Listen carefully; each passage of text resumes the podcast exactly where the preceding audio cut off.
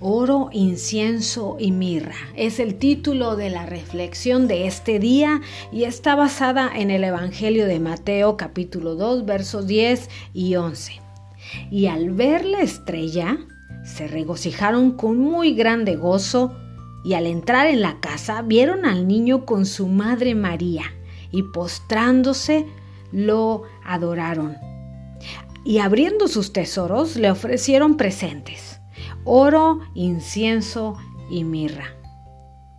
Dios no es servido por manos humanas como si necesitara de algo. Los regalos de los magos no fueron dados como ayuda o para suplir necesidades. Deshonraría a un monarca si algunos visitantes extranjeros vinieran con paquetes de auxilio para el rey. Ni tampoco eran sobornos aquellos regalos.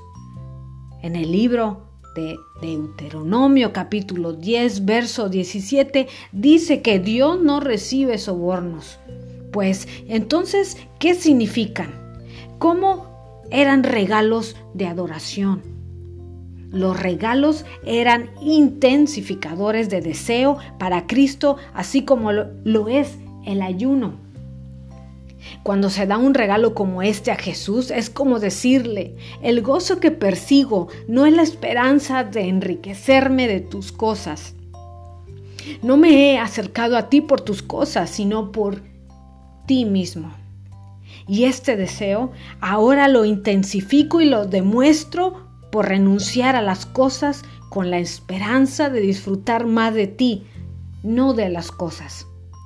Al darte lo que no necesitas y lo que yo pudiera disfrutar, te estoy diciendo con más entusiasmo y más autenticidad, tú eres mi tesoro, no estas cosas.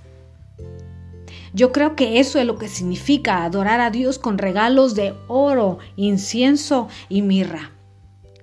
Que Dios tome la verdad de este pasaje y despierte en nosotros un deseo para Cristo mismo que digamos de corazón, Señor Jesús, tú eres el Mesías, el Rey de Israel.